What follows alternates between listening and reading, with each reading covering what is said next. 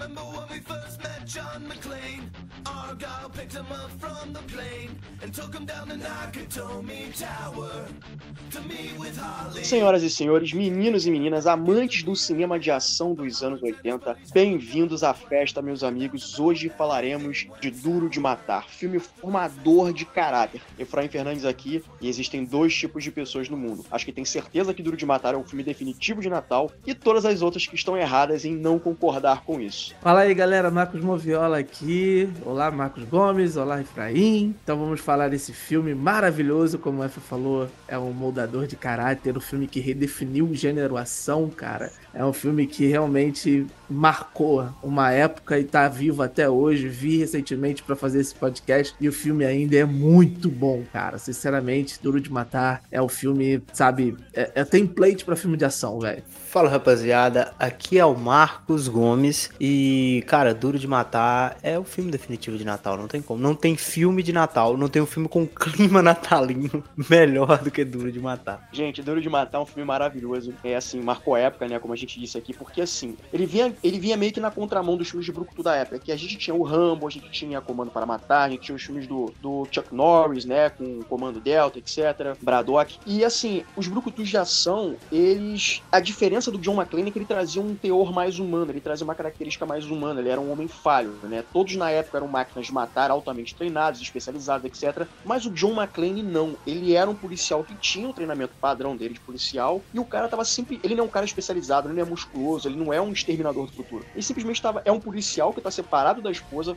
foi para Los Angeles, pra festa lá no Nakatomi Plaza, reencontrar com a esposa, tentar se acertar com ela no casamento dos dois e rever os filhos. E o prédio é tomado por ladrões, né, que fazem atos terroristas, né, mas na verdade a gente descobre mais à frente do filme que na verdade eles são ladrões. E o McClane é o que tinha para resolver a situação, né, ter que lidar com os bandidos, salvar os reféns, inclusive a mulher dele passa a ser um dos reféns também. Então é um filme que tem várias coisinhas, várias estruturas narrativas interessantes que fazem esse filme, para mim, é um filme definitivo de ação feito nos anos 80 que passou a ser molde para todos os outros que vieram depois, né, que influencia inclusive até hoje. Pois é, você falou aí, né, cara? O, o filme, ele traz esse personagem, né, que é diferente de tudo que a gente tinha visto antes. Mesmo que a gente tenha um Stallone, por exemplo, que no Rambo ele era um cara é, é, que se ferrava, se machucava e tal, não sei o quê. E o, o, John McClane, ele foge dessa, dessa onda dos filmes do Brucutu, como você citou, Schwarzenegger e o, o Chuck Norris. É, ele se aproxima mais do Stallone, de certa, de certa maneira. E, cara, quando termina o filme, né, cara, o John McClane é só suor, sangue e fuligem. O cara destruído é um cara é, humano.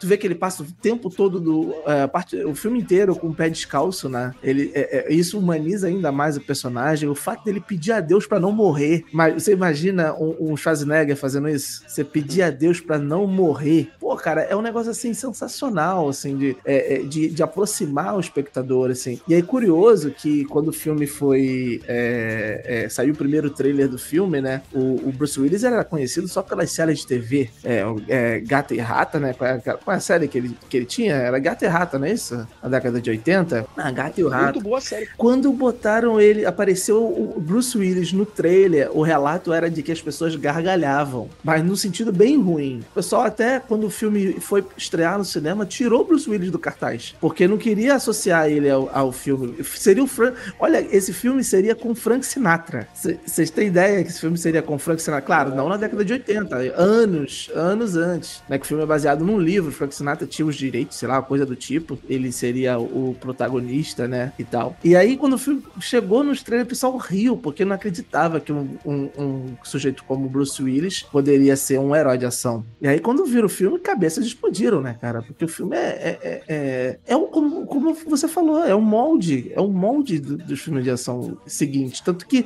nós tivemos vários, né, é, Duro de Matar em diversas situações. Nós tivemos Duro de Matar num ônibus com velocidade máxima, nós tivemos Duro de Matar no avião, passageiro 57, e assim por diante, né? Teve vários Duros de Matar pra frente. Então o filme virou um template de filme de ação. A gente cara. teve Duro de Matar e Esqueceram de Mim, cara. Esqueceram de Mim é um outro filmaço de Natal. E assim, Esqueceram de Mim e, e Duro de Matar pra mim são os filmes definitivos de Natal, né? Porque assim, a estrutura é meio parecida, né? Ele sozinho, só que ele não tem reféns, né? A família do Kevin vai embora, ele tá dentro de uma casa confinada num espaço e tem uma galera querendo entrar. Então tem uma estrutura parecida, né? Então é o o Duro de Matar para baixinhos. É, Pode PG crer. PG mais baixo, né? Pra galera poder assistir. Cara, mas eu acho que o mais impressionante do Duro de Matar realmente é isso que vocês já falaram, né? Dessa questão humana do personagem do John McClane, né, cara? Que ele é um personagem que toma tiro, ele é um personagem que quase morre. Ele não é um personagem indestrutível, sabe? E isso é o que mais aproxima o público do personagem, sabe? E o personagem ele tem até conflitos humanos, ele quer resolver o problema dele com a esposa. É esse problema que ele quer resolver que gera toda a confusão, a motivação do personagem pra querer matar os terroristas, né? Super compreensível, porque os caras estão com a esposa dele. Então essa é a motivação, é muito simples. E você, cara, consegue apresentar muito bem esse personagem, é, consegue humanizar ele já no começo, sabe? Que ele é um personagem assim, que não gosta das regalias da alta sociedade, ele é um cara que tem medo de andar de avião, tem medo de altura e pá. Então são esses pequenos desenvolvimentos de personagem que faz com que você se apegue muito fácil a ele, porque você se conecta. Sei lá, alguém que tem medo de avião vai assistir esse filme e falar, caraca, eu também tenho medo de avião, então vai se sentir mais fácil se conectar. É, o John McClane, ele é o, o herói do povo, o herói do povão. John McClane, eu acho que é isso que fez com que o filme fosse um sucesso tão grande na época, que era totalmente diferente de tudo que a gente já tinha visto, né? Os personagens antes eram indestrutíveis, pô. O Rambo, tom, sei lá quantos tiros já tomava. Então esses personagens assim são completamente invencíveis, Você sabe que eles vão vencer no final. Agora o John McClane, no primeiro filme você tem essa impressão, né? Aí depois nos outros já não é tão assim. Mas cara, é exatamente isso que mais me atrai nesse filme e faz com que ele seja pra mim, sem dúvida, um dos melhores filmes de ação dos anos 80. É, essa questão da humanização, eu acho isso eu acho legal, porque assim, como a gente falou, né, era aquela coisa do homem não chora, né? E tal, aquela coisa. Cara, a gente vê que o McLean chora, ele pede pelo amor de Deus, né? Como ele- a cena que ele tá falando com o Al, né? Ele tá. Que é o sidekick da história, né? O cara, é o único cara que ajuda, porque a polícia e o FBI nesse, nesse filme, caralho, eles nada é a mesma coisa. Que personagem sensacional, tão bem construído, né, o Powell, né? Ele é um Porra, personagem cara. muito maneiro, cara. Ele é um personagem sensacional. Aquela cena, acho que é uma das melhores cenas desse filme é justamente. Assim, as cenas de ação são muito boas, mas quando tem uns certos diálogos, é que tu fala assim: caralho, esse cara vai morrer. Que é justamente a cena que ele tá no banheiro e ele tá falando da esposa dele. Cara, fala pra minha esposa que eu deveria ter dado mais apoio pra ela, em vez de criticar. Que ela sempre me ouviu o tempo todo falar: eu te amo, mas não me desculpe. Eu falei: caralho, esse filho da puta sou eu. Então, Não, assim, e ele fala assim, eu tô com mau pressentimento, cara. Tô com mau pressentimento. Ele tá tirando vida do pé, velho. Tá ligado? Essa Cara, cena é muito boa. Essa boa cena é muito boa. Power! Power, você tá aí na escuta? Eu estou aqui, John. Olha, eu estou começando a ter maus pressentimentos aqui em cima. Quero que faça uma coisa pra mim. Ah, eu quero que encontre a minha mulher. Eu não sei como, mas você vai descobrir. Ah, quero que diga uma coisa pra ela. Diga pra ela que eu levei tanto tempo pra perceber que otário foi. Mas ah, que que quando tudo começou a dar certo pra ela, eu devia. Eu devia ter sido mais amigo e. Eu devia ter ficado mais ao lado dela. Ah, droga. Diga a ela que. é, Ela é a melhor coisa que aconteceu a um homem como eu. Ela me ouvia dizer eu te amo mais mil vezes. Mas nunca me ouviu dizer desculpe. Eu quero que você diga isso a ela. Eu quero que você diga. John disse que pede desculpa. Tá legal? Ah, Entendeu, cara? Entendi, sim, John. Mas você mesmo poderá dizer. É só se cuidar bem aí em cima, tá legal? Oh, isso depende do homem lá de cima. Essa parada da humanização a gente viu recentemente, por exemplo, na franquia do James Bond do Daniel Craig. A gente vê um cara. Assim, o, o- o James Bond, ele segue aquele padrão, né? Ele é o cara altamente treinado, ele é o homem que resolve tudo. Ele é o exército de um homem só, ele resolve tudo. Mas ao longo da- dos anos, desses 60 anos de James Bond, não sei se posso dizer fraqueza, mas a gente tem lampejos ali de é, humanidade no personagem, né? Na época do, do Timothy Dalton, é, quando o Timothy Dalton foi o James Bond, Injustiçado. eu gosto dele. E aí tem aquela coisa, ele casa e a esposa dele morre. Aí vem a era Pierce Brosnan, e aí ele volta a ser aquele cara suave, do terno, nem despenteia o cabelo e tal, e a gente não vê tanta fraqueza, vamos dizer assim. Aí chega a era Daniel Craig, e vem com força nessa coisa de, ó, ele é o cara que vai resolver, mas ele vai se fuder todo. Ele vai suar, o cara vai chorar, o cara vai estar tá de pé no final, mas assim, vai custar muito para ele. Então, essa fórmula do Duro de Matar, de deixar o, o, o herói falho, virou meio que molde para você construir o personagem de ação, para justamente haver essa identificação. Porque assim, tem muita gente que define, não, Duro de Matar é o melhor filme, tem outros que falam que é o Exterminador do Futuro 2. Só que assim, Exterminador do Futuro 2 é muito bom, inclusive é melhor do que o primeiro, é uma das raras ocasiões em que sequências são melhores do que o original. Só que o que me faz ir justamente pro Duro de Matar é que no Exterminador do Futuro 2 é uma máquina que ainda tá aprendendo a ser humana, e no final a máquina acaba até tendo um pouco mais de humanidade, mas ainda assim o Duro de Matar ele consegue captar melhor essa coisa do cara, fudeu, eu vou morrer. Eu gosto demais de Duro de Matar.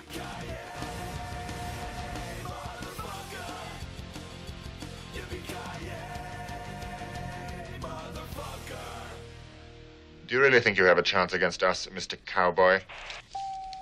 Yippee-ki-yay, motherfucker.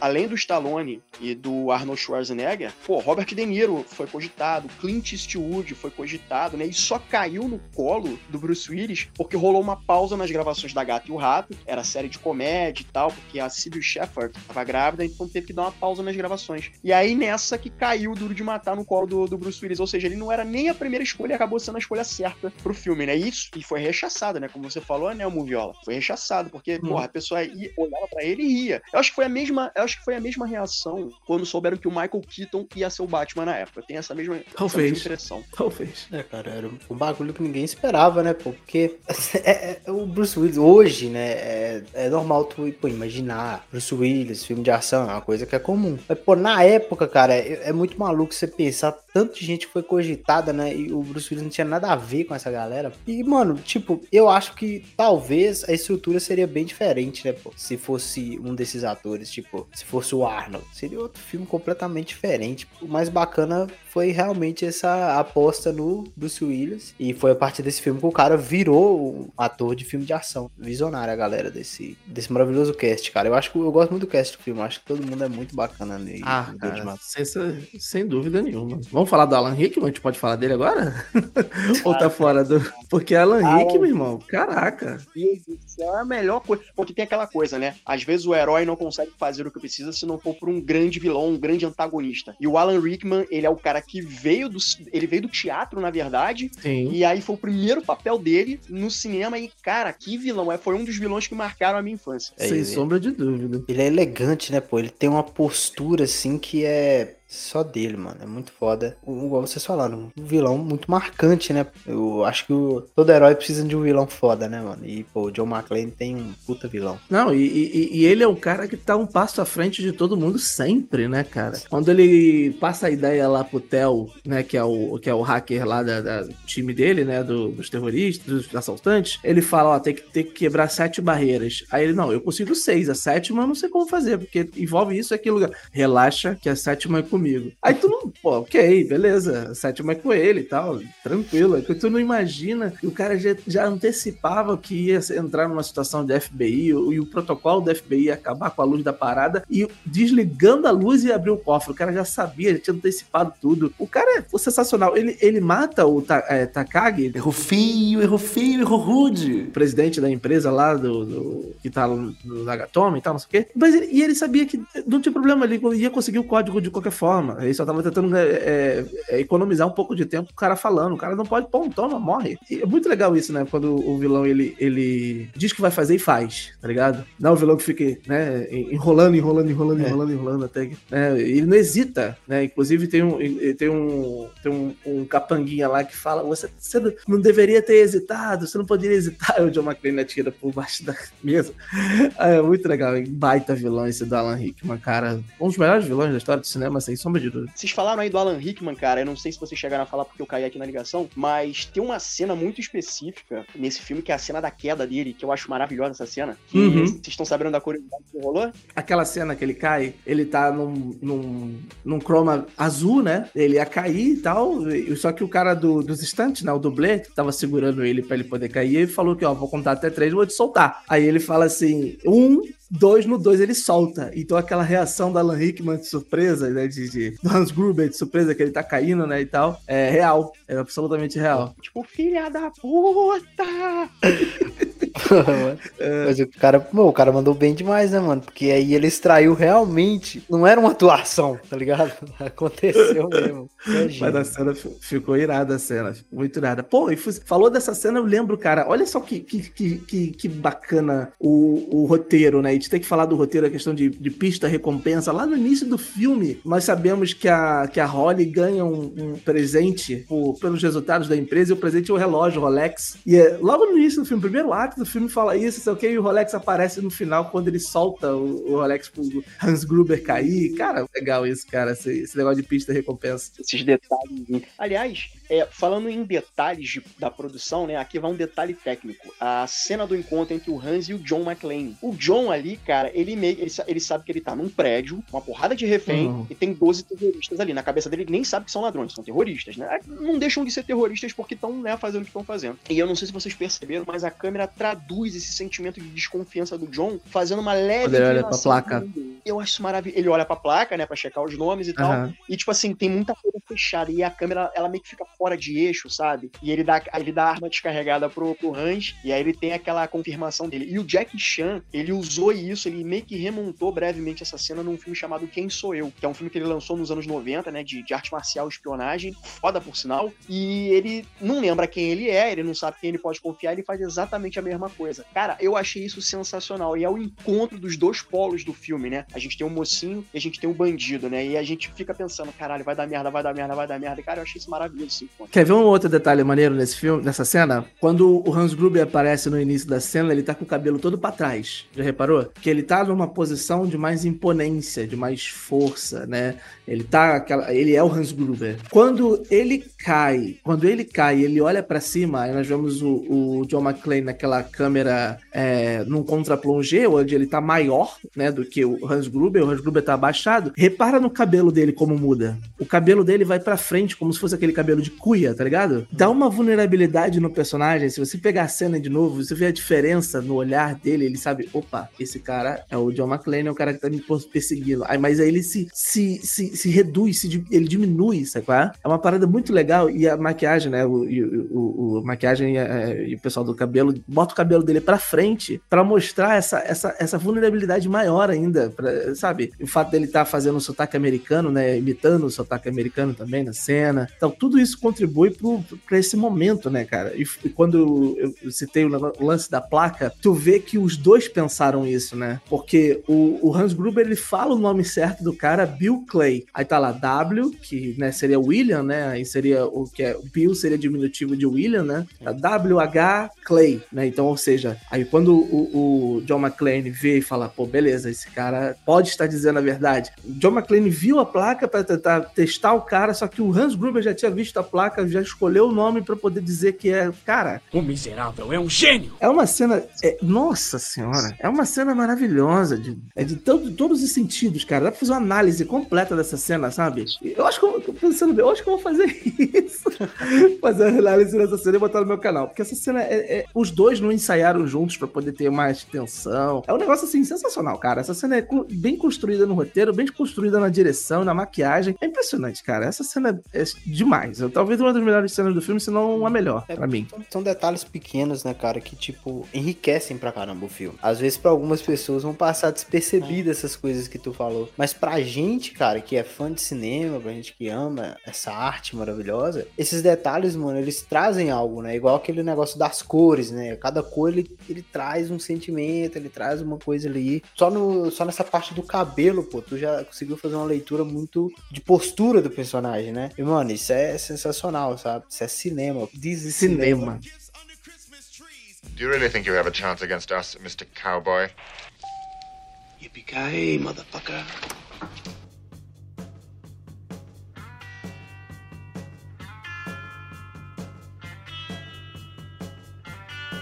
John McClane ele tem essa coisa de ser o cara que tem na hora que tem. E eu acho que essa é uma característica que se perdeu um pouco ao longo dos filmes, porque assim, John McClane, ele é um cara comum que precisa lidar com situações extraordinárias. E aí vem o segundo filme que eu, assim, a- as sequências de Duro de Matar são boas. Tirando o quinto filme que é um lixo completo, eu gosto do 2, do 3 e do 4. Mas eu percebi Eu que ao longo dos filmes, o John McClane ele foi ficando invencível. Eu acho que isso tira um pouco da essência do personagem. Eu não sei qual é a leitura que vocês fazem é, sobre esse conceito que é o John McClane, que pra mim ele vai se esvaindo ao longo dos outros filmes. Eu acho que o conceito do John McClane é, se sustenta até, até o 3. Eu acho que no 4 ele já tá invencível. Apesar de eu gostar do 4, tá? Eu, eu, eu, eu gosto bastante do 4. Claro que não se compara aos outros três. Mas até o 3 ele ainda é o John McClane da Nakatomi Plaza, pra mim. Ele ainda se ferra, ele ainda se machuca. É, cara, ele termina o filme no no 3 também, todo, todo arrebentado, por exemplo. Eu eu falo mais do 3 porque o 3 eu tenho mais fresco na minha memória. O 2 eu vi uma vez. O 2 eu vi apenas uma vez. O 3 eu vejo de passava na- no SBT direto, eu via. Me amarrava, toda vez que passava, eu me amarrava e eu parava e via. né? Então eu tenho bem mais fresco na minha memória. Agora, eu acho que até o, o- no 4, não. No 4 já, já é super-herói. Já é. Porra, é Indestrutível. muito- Porra, ele joga, um, ele joga uma viatura no helicóptero, cara. Aí eu vi o, moleque vira e fala: Cara, como é que você fez isso? Ah, porque eu tava sem balas. Porra, não fode, né? É algo que o Schwarzenegger falaria pra mim. O Schwarzenegger falaria tranquilamente. The Rock, É, o talvez. The Rock já fez isso com um, com aquele filme lá que ele segura um avião no braço. Mas, cara, assim, esse acho que é o problema Fred, das continuações. O Efra me convidou pra participar do cast, e aí eu falei, mano, eu só vi o primeiro filme. Ele falou, não, mas a gente vai ter, ter até tal data pra gravar. Eu falei, ah, então eu vou assistir os outros. Mano, melhor teria sido se eu não tivesse visto, porque, cara, realmente ele perde tudo que tem de da hora no outro filme, sabe? Os vilões não são tão legais como. Tá bom que é muito difícil de superar o vilão do primeiro filme. Mas, pô, cara, nada, tipo assim. Ele vira um filme genérico de ação, sabe? Ele vira um filme comum de ação. Ele não tem aquele negócio, aquele algo a mais, aquele charme, né, que o, o primeiro Duro de Matar tem. Então, realmente, essa coisa do cara virar o Capitão América, cara, realmente prejudica pra caramba as sequências. E, pô, não tem nem comparação com o primeiro filme. É, o, o 4, inclusive, eu, eu vi o 4 no cinema, né? Eu vi, o- eu vi o 4 no cinema e vi o 5 no cinema. O 5, é, enfim, pra mim, eu nem conto. Mas o quarto, Não. apesar de eu gostar demais do 4, eu achei ele muito. é Tipo assim, aquilo ali é tudo menos duro de matar. Eu achei um filme muito divertido. Só que assim, até na, na, na- na divulgação do filme, né? O trailer, esporte de TV, essas coisas assim e tal, ele tava dizendo assim: sem máscara, sem capa, ele é o herói, sabe? Tipo assim, até a própria produção assume isso. E assim, É. eu acho uma pena, porque assim, de John McClane não tem nada, assim, sabe? Mas apesar de ser divertido, de John McClane não tem nada. Assim, a gente vê o John McClane nesse filme, é, num ponto mais à frente da vida dele. Ele não deu certo com a Holly, que é a cena que ele tá falando com o Matthew, né? O personagem Matthew no carro, né? É, que ele fala, ah, não, porque você é o herói. Ele vira e fala, pô, sabe o que você ganha por você ser um herói? Muitas refeições sozinho, os filhos não falam com você, sua ex-esposa não tá nem aí pra você e tal, não sei o que, você é sozinho o tempo todo, você só vive pro trabalho. Então, isso eu acho interessante. Eles tentam dar uma profundidade pro personagem e tal. Tipo assim, é o John McClane fudido, sabe? Enquanto que a gente via todo aquele potencial do John McClane no primeiro filme que ele consegue reatar com a esposa e no segundo filme que se passa no aeroporto também, que eles continuam juntos, a part... no terceiro eles estão separados, inclusive o Samuel Sim. Jackson até fala, pô, tu, não, tu deu uma de babaca, não pegou no telefone pra não falar com a tua mulher? Ele, pô, cara, minha mulher é cabeça dura não, cara, você que é burro, sabe? E aí no quarto tu vê que ele realmente é um babaca que não deu certo. Assim, eu acho o John McClane meio babaca às vezes pra certas situações. E aí você vê ele não deu certo com a mulher dele. O roteiro de Duro de Matar 4, ele na verdade era pra ser um roteiro pra um novo filme de, de Máquina Mortífera. Era pra ter sido, eu não sei se era, acho que era pra ter sido Máquina Mortífera 5, se não me engano. Então assim, é divertido, mas é, não é John McClane, não é Duro de Matar pra mim, sabe? Eu acho que Duro de Matar 3, ele tem mais cara de sequência direta do que o segundo, né? Porque tem a questão do irmão do Hans Gruber voltando, tem o Samuel L. Jackson. Porra, Samuel. Jackson é tudo que tem ali Samuel. Jackson eu gosto, cara. Ele tá sensacional nesse filme. E assim, acho que é, é, espiritualmente falando, se que eu posso botar nessa palavra, eu acho que ele é mais cara de segundo filme do que o segundo, assim, só acho. Pode crer, pode crer. Sim, o, o Jeremy Irons, né, faz o irmão do, do Hans Gruber, né? E, e o plano dele é, é- é basicamente o mesmo, não o mesmo, mas muito parecido com o do Hans, né? Que é de desviar a atenção da galera pra poder fazer um, um, um baita assalto, né? Lá no, no, no, é no Federal Reserve? Não. Onde é que era? Eu esqueci, eu esqueci agora onde é o lugar que ele vai fazer, roubar aquele ouro todo e tal. Não é Fort Knox. É, ele fala que tem mais ouro que o Fort Knox. Ele chega a falar isso no filme, né? Aqui tem mais ouro que o Fort Knox. Mas a ideia, o plano dele, pô, sensacional. Os caras descobrindo, né, que não tinha escolas no, no, em Wall Street, né? O que que não tem em Wall Street escola? O cara tinha mandado todos os policiais para todas as escolas de Nova York.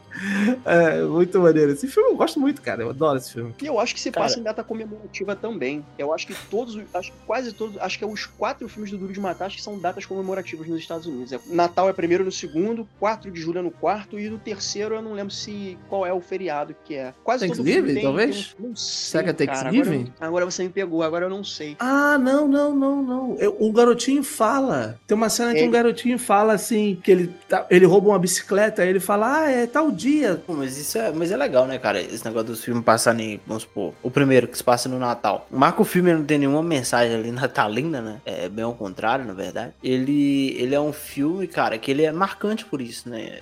A gente considera um filme de Natal porque se passa no Natal e é muito da hora isso, sabe? Esse, esse clima que o filme tem, igual eu falei, apesar de não ter é, nenhuma mensagem de Natal, é um filme que ele é marcante nessa questão, sabe? Pô, é um filme de Natal. Você vai assistir o que no Natal? Você vai assistir o filme merda que tá passando na televisão de Natal, tu vai ver Duro de Matar. Duro de Matar, irmão. É o- Mas eu acho que, mas eu acho que no final, o John McClane ele consegue aquilo que ele tanto queria pro Papai Noel, né? Que é recuperar a esposa, rever os filhos e voltar a ter uma família feliz. Ele consegue isso temporariamente. No terceiro filme que dá tudo errado, mas no final do primeiro filme ele tá lá, né? Ele consegue É. se reunir com a esposa dele, pelo menos isso, né? Ah, agora eu entendi! Mas não, é, mas não é um filme, não é, não é. Como é que eu vou te explicar? Não é aquele filme que tem a lição ah, natalina no Sim, final, tá ligado? Não é que nem, tipo, sei lá, a felicidade não se compra, sabe? Tipo, Isso, é. Mas eu considero um filme de Natal.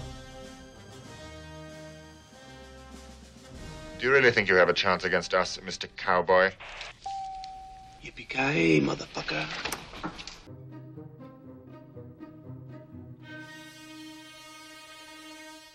Eu acho a dublagem do primeiro filme sensacional. É engraçado porque, assim, eu tenho memória afetiva, né, com, com o filme dublado há muito tempo, né? A gente já fez, inclusive, gravações passadas aí com, com dubladores. A gente fez a gravação com a dubladora da Gwen Stacy, a gente fez a gravação com o dublador do Keanu Reeves. Então, assim, a gente já... Eu, é uma, eu reverencio muito a dublagem brasileira. E a dublagem, na época do Bruce Willis, é do saudoso Newton da Mata, né, que infelizmente, né, veio a falecer. E, cara, ele capta muito bem o jeitão irônico do John McClane, né? E Total. eu percebi, percebi um detalhe nesse filme que é o seguinte: tem uma cena em que, que a, o bordão clássico do John McClane, que é quando ele fala Ipkaei Motherfucker, English, motherfucker, do you speak it? né? Que é a grande frase dele. Só que aí a dublagem, ela, que é uma expressão cowboy, né? E tem essa coisa do John McClane ser um cowboy moderno dos anos 80 e tal, ele fala essa frase. Ray Só Rogers. que a- é, o Roy, Roy Rogers, Rogers. né? Roy Rogers. Só que aí a dublagem, ela meteu um experimenta desgraçado. Ficou até legal, tal. O problema é que essa palavrinha mágica, Yippee Motherfucker, ela é repetida lá no final pelo Hans Gruber. Que ele vira e fala como é que você fala Yippee desgraçado. E aí, tipo assim, quem tá olhando fica assim, ué, mas ele não falou isso antes e tal. Então eu acho uma pena eles não terem traduzido isso. Cara, e eu vou te ser sincero contigo, que tem filmes assim, eu eu acho que vocês vão concordar comigo. Tem filmes que tem que ser visto dublado. E esse filme, como eu vi pela primeira vez na televisão, eu não consigo ver esse filme é, com o idioma original, cara. Não consigo, mano. Tem filme que é muito difícil, mano. Não consigo ver Batman de 89 com idioma original. É só, cara, é só dublado, porque ele tem ainda essa questão nostálgica, né? Tu, tu ver a dublagem. Mas essa parte aí da tradução realmente perde um pouco da, da pegada da frase, né? Então, mas, mas, pô, mesmo assim, mano, é um filme que eu não consigo, cara. Não consigo ver se não for dublado. E é uma dublagem, cara, que eu considero até muito boa. Eu gosto do, do, do dublagem do filme.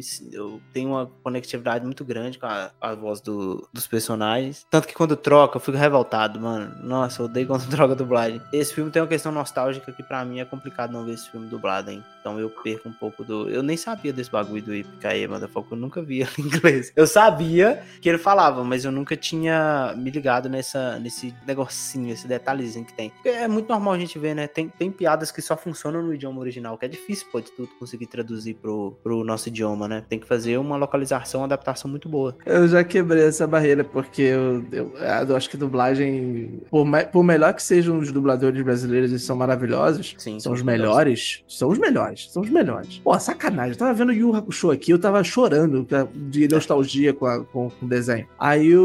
o por, por melhores que sejam os dubladores brasileiros, cara, você eliminar o áudio original, você perde muita qualidade na linguagem. Mas, sempre quando eu, eu, eu vejo o filme pela primeira vez, eu quero ver ele no som original, no áudio original. Numa segunda, terceira, eu vejo dublado de boa. Não tenho Uhum. esse problema, não. Quando eu- só quando eu vejo pela primeira vez. Cara, eu, eu, perce... eu tive essa percepção, agora a gente mudou de assunto aqui, mas quando eu, eu fui ver Mogli, o Menino Lobo, e o live action. E, cara, é, o Idris Elba, que dubla o, o Tigre, né? E, cara, o Idris Elba tem uma voz muito maneira. E, tipo, Sim, o- sim. o- eu, ta- eu tava vendo o filme dublado, pô, e não sei porquê, cara. Eu fui lá e coloquei o filme legendado. A partir desse dia que eu consegui ouvir a voz do Idris Elba, cara, e eu vi a diferença que tinha pro dublador do Brasil, falei, mano, eu tô perdendo muito não vendo esse filme legendado. E aí, pouco, a partir daquele momento eu comecei a ver filmes só no idioma original. Ah, mas aí tem aqueles com questão nostálgica que às vezes eu não consigo, pô. Eu, eu já tentei assistir o, o Batman de 89 com a dublagem, com, com a, língua, com a língua original, mas eu não consegui ver, mano. Eu tinha uma. Parecia que, sei lá, uma coisa estranha. Mas eu, concordo contigo, mano. É, tem nem como comparar. Uma atuação, pô, com a linguagem original é uma coisa completamente diferente quando você vai ver ela dublada, né? Quando eu vou ver animação, eu só consigo ver animação na língua dublada, sabe? Na, na- Uhum. Eu só consigo ver animação com dublagem brasileira. Eu, eu, eu faço cinema moviola, eu gosto de ver. Foi até o que a gente conversou com, com a dubladora da Gwen Stacy. A Luísa. É, né, então eu vejo o idioma original, quanto que a dublagem consegue se aproximar daquele material original e tenta mudar, sincronizar certas coisas para isso ser é, um pouco mais palatável pro brasileiro, para ele poder entender certas gírias, entender certas piadas, poder entender o que tá se passando. E eu acho que esse, por exemplo, é um grande trunfo de Yu Yu Hakusho. Eu comecei a prestar atenção em dublagem brasileira, em Yu Yu Hakusho, lá em 97, quando eu tava vendo na chat. Porque o Marco Ribeiro, que é o dublador do Yuzuki Urameshi, que também é dublador de vários outros desenhos, vários outros filmes, ele dubla também o Homem de Ferro, ele colocou na, na, na época, né, não sei se partiu dele, eu não sei se partiu da direção de dublagem, não sei se ele faz a direção de dublagem de- desse desenho, fazer certas piadas que pra gente tem muita graça. É, chamando o urubu de meu louro, eu sou pequeno, mas não, eu, eu sou, eu sou, sabe, sai da É frente que eu tô passando bom. o rodo. Então tem várias paradas É que eu me chorava, eu, caga, eu me mijava de ver. É, é E ele trouxe essa parada. E eu acho que esse também foi um dos motivos de Yu Yu Hakusho ter feito muito sucesso lá atrás. Mas eu já tá fazendo ouvi. sucesso agora com essa série live action, porque mantiveram a mesma galera, né? Tirando um ou outro, né? Por exemplo, o dublador do Quabra faleceu há alguns anos e tal. Apareceu, Mas eles é. mantiveram basicamente a mesma dublagem do desenho e trouxeram de volta pro live action. Então, o Duro de Matar especificamente, eu só consigo ver Duro de Matar dublado. Claro, já vi legendado várias vezes, mas pra mim é diferente quando eu vejo dublado. E aí é justamente essa partezinha do Ip Kaei Motherfucker que eu falo, puta que pariu, eu podia ter mandado um Ip, um desgraçado, ou Ip Yaei, como o Hans Gruber fala no final, né? Então, assim, é por isso que eu achei que ficou desconexo, porque quando o John McClane fala experimenta desgraçado, e lá no final a dublagem pro, pro Hans fala como é que você falou, cowboy, e Piaei desgraçado. Então eu fiquei assim, caralho, não, porra, faltou ali É. uma, um direcionamento melhor ali, porque uma hora fala uma coisa, outra hora a dublagem fala outra, então, mas eu gosto muito de ver os dois, justamente pra saber o quão que a, a, a dublagem se aproxima. Então, assim, quando a galera fala que não gosta de dublagem, ou não tem o hábito de ficar ouvindo dublado, super tranquilo, super de boa. Isso é um direito do consumidor. né? E se acontecer É. de ter uma dublagem ruim, porque às vezes acontece, né, da gente tá vendo um É. filme e a dublagem ser ruim, a gente, enquanto consumidor, tá no direito de reclamar aquilo. Eu só queria concluir o negócio da dublagem. Eu meu, problema, meu problema é esse, né? O caso da, da mixagem, quando se perde qualidade do áudio, né? E fica muito evidente isso. É, mas também quando um ator ele pensa num personagem, ele pensa também na voz do personagem. Digo o ator, no caso do Bruce Willis, o, o Alan Rickman, que tem uma voz muito forte, muito poderosa. E a gente tá falando aí de, de Duro de Matar, né? Obviamente.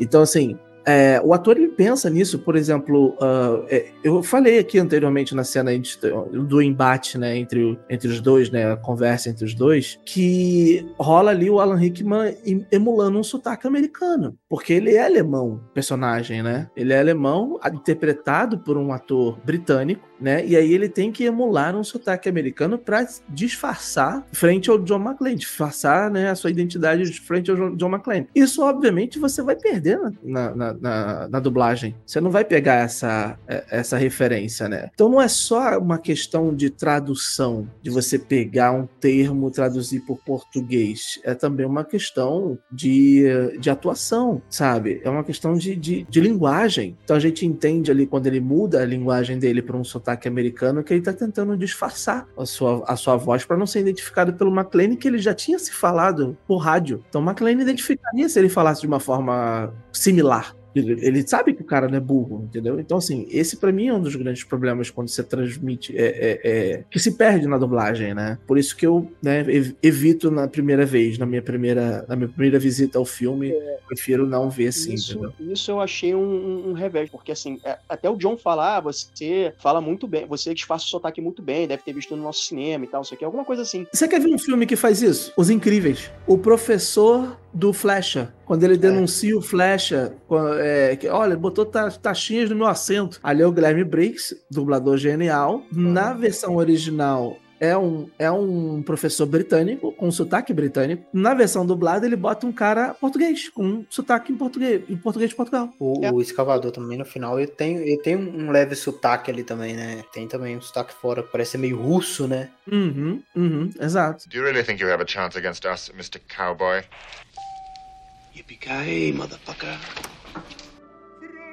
Cara, eu queria agora falar sobre, né, o, infelizmente, o estado de saúde do nosso querido Bruce Willis, né, cara, que não tá muito bem, infelizmente o nosso ator, não sei se vocês sabem dessa, dessa notícia, né, que ele foi diagnosticado em 2022 com uma doença que eu esqueci o nome agora, cara. Demência. Uma, é, mas é que eles diagnosticaram mesmo nesse ano, né, como demência mesmo. Pô, cara, é triste, né, que é um ator que, pô, tá aí no coração de todos nós nerds, né, cara, o cara já fez vários filmes nerds. Meu filme favorito dele é Unbreakable, eu gosto muito desse filme, acho ele muito foda. E ali ele me conquistou e pô, tá aqui no Duro de Matar também, o nosso grande protagonista. E é triste, pô, saber disso, né? Que, que esse personagem, esse ator tão incrível que é o Bruce Willis, é, marcante no cinema, tá num estado desse, é. né, cara? É, cara. Você falou aí de Unbreakable, né? Que é o Corpo Fechado. para mim é o melhor filme, a melhor atuação dele, eu acho. Uhum. É um dos meus filmes favoritos do, do Chef Balance, não o favorito, né? E é, realmente esse filme é sensacional.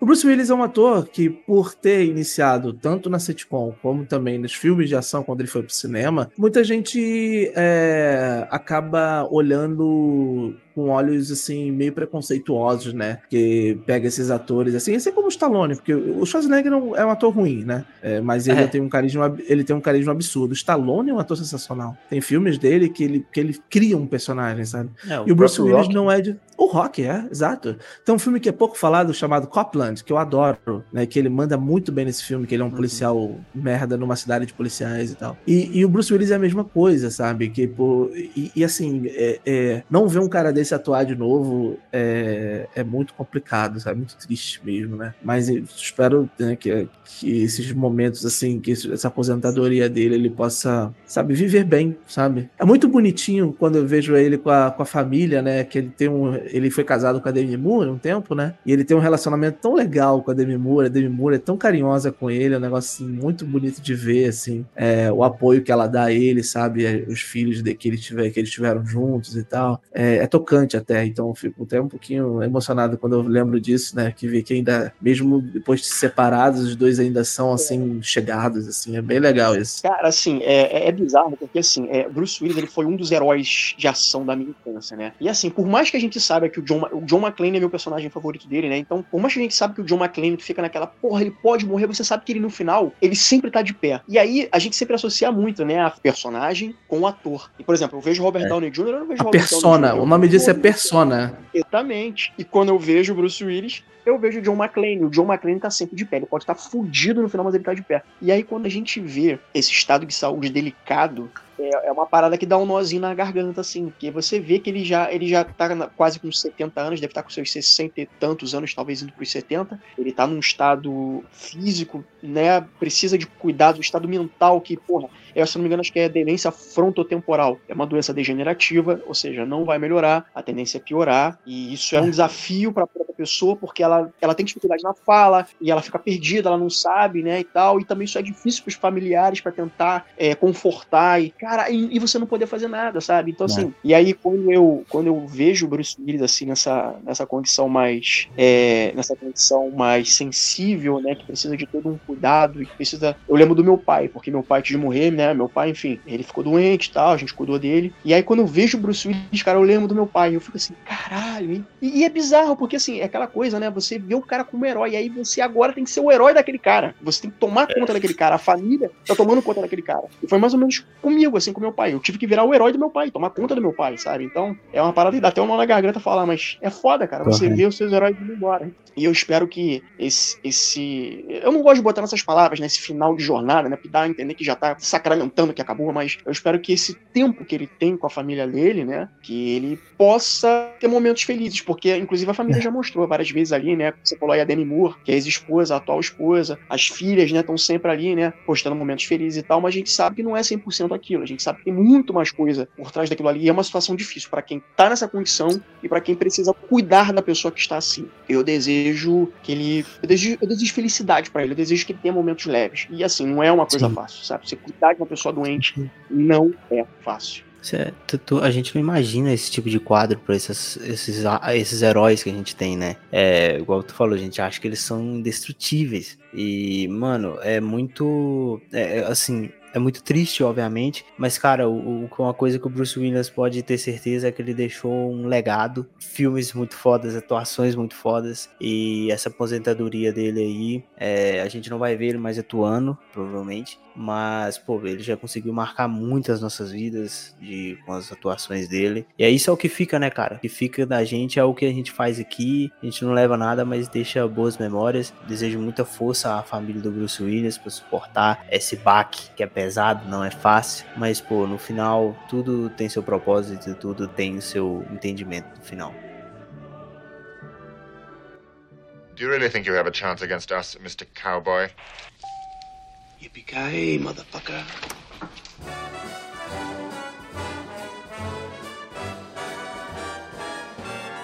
Para encerrar, qual é a nota de uma a quatro cadeiras que vocês dão pro primeiro Duro de Matar? Eu não vou falar, eu não vou falar a franquia inteira, porque, como eu falei, eu acho que a, essa figura do John McClane, para mim, ela se esvai um pouco, né, porque o cara vira praticamente um super-herói a cada filme. Mas pro primeiro filme especificamente, qual é a nota de uma a quatro cadeiras para Duro de Matar? Eu dou aqui quatro cadeiras e agora deixo aqui para vocês qual a nota que vocês dão para esse clássico do cinema. Cara, eu acho que eu vou com quatro cadeiras também. Acho que esse finalzinho nosso aqui me pegou um pouco, hein? Tô um pouco emocionado emocionado. Mas é. é, é, pô, mas é, mano, é um filme marcante demais, sabe? É, o filme, ó, quantos anos já foi feito Duro de Matar, né? O filme é de 88, né? Se eu não estiver enganado. 88, 88, 35 anos. Né, pô, e cara, não existiu um filme parecido com Duro de Matar. E isso que é o foda, sabe? Um filme que até hoje ele tem seu ritmo, ele é frenético, ele é muito bacana de se ver e, pô, tá marcado aí no coração de todos nós nerds como o melhor filme dos anos 80 de ação. Vou de quatro cadeiras aqui tranquilamente. Ah, com certeza. O Efraim chamou de clássico. E se, se esse adjetivo clássico cabe a Duro de Matar, e eu acredito que caiba, sim, ele merece quatro cadeiras se bobear mais. Se tivesse aí o botão a mesa com seis cadeiras, que existe também, que é um é. filmaço, gente. É um filmaço. É um filme que marcou uma geração, revolucionou um gênero. O nome disso é clássico. Clássico muita gente vai é, ter certos preconceitos por ser um filme de gênero, né? E, e, isso é bobagem. Filme é filme, é cinema. Tem cenas que dá pra você pegar, analisar, destrinchar, é, ver o que o John, John McTiernan faz, ver o que o diretor de fotografia faz, para entender a situação. Então, assim, a atuação do, John, John, do, do Bruce Willis, a atuação do Alan Rickman, toda a construção do roteiro, é um filme de ação definitivo, assim, para mim. O temos também, claro, o Terminator 2, Terminator do Futuro 2, que é um filme também, pode dizer definitivo de ação, mas Duro de Matar veio primeiro. É um filme mais pé no chão, não tá falando de um robô que veio do futuro pra, pra avisar sobre o fim do mundo. Enfim, não. É um cara normal, comum, como todos nós. Tá passando por uma situação difícil, faz tudo para se livrar dela. É um sujeito que pode morrer a qualquer momento, como foi falado aqui. É um sujeito que é, espere sangue, lágrimas e suor para poder sair de uma situação complicada. Enfim, é um filme sensacional. Sensacional. Quatro cadeiras, sem dúvida nenhuma. Pensar que Frank Sinatra que foi cogitado também por conta, por conta do, do filme que ele fez lá atrás, que era a adaptação Isso. do livro Nothing Left Forever, né? E acho que ele, é, acho que ele fez um filme baseado em é, The Detective, se eu não me engano. Detective, é mesmo isso, que- isso mesmo. Né? E pensar que era pra ser o Frank Sinatra. hein? Olha que louco, né? Olha, É, olha que assim, louco. Olha que louco, né? Mas assim, é clássico, assim, cara, foram vários filmes, assim, Passageiro 57, é, Morte Súbita do Van Damme, Velocidade Máxima, aquele filme lá com. Aquele filme lá com o Channing Tatum lá, que ele tá lá com o Jamie Foxx na, na Casa Branca, que eu esqueci agora o nome também. Também é Invasão à Casa. Branca? Aquele filme do Jared Butler também, que é igual esse filme da Casa Branca do, do Channing Tatum também. Até o The Rock, mano. O The Rock fez um filme que ele tá numa porra de uma torre que pega fogo e ele tem que salvar o dia e usa Silver Tape, cara. E o McQueen também usa Exato. É o filme definitivo. Eu sei que tem gente que pode não gostar por achar datado. Ah, mas isso aí pra mim não é novidade. Tá, mas tem que pensar com a cabeça da época. Aquilo ali foi o ponto de partida É. pra tudo isso que a gente tem hoje. Mas é isso. Clássico é clássico. E pelo amor de Deus, Hollywood, não faça remake desse filme porque não tem cabimento. Por favor. Pra vocês que tem uma crítica, uma sugestão, quiser que a gente fale de um filme, de alguma série, manda um e-mail pra gente, mesa pra 04@gmail.com, 04 numeral, ou então uma DM no Instagram e vocês já sabem, dá as cinco estrelinhas lá no Spotify, no Deezer ou qualquer outra plataforma pra gente poder ficar lá em cima, mais alto do que o Nakatomi Plaza pra gente continuar poder fazer esses trabalhos aí. E é isso, galera. Valeu, até a próxima. Yippee motherfucker. Valeu, rapaziada. Feliz Natal. Ho, ho, ho, eu tenho uma machine gun. Tchau, tchau. Quanto mais velho eu fico, mais eu entendo o John McClane. Ele é rabugento pra caralho. Rabugento. Fire is slowly dying, and my dear, we're still goodbye. Long as you love me so, let it snow, let it snow, let it snow.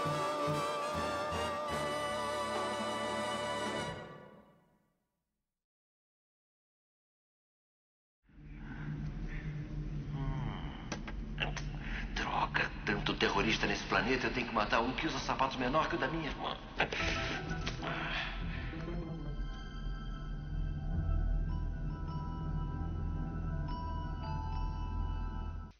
Eu queria que isso fosse feito de modo profissional.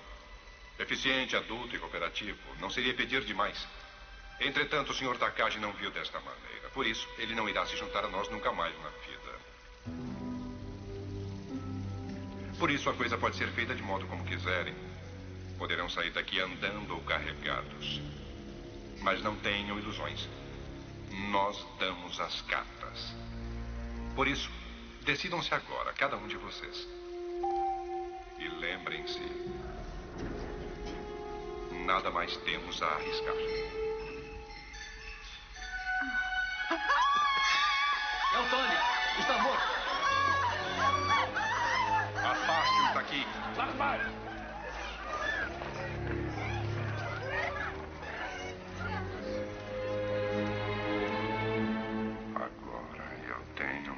grande ardore. Oh.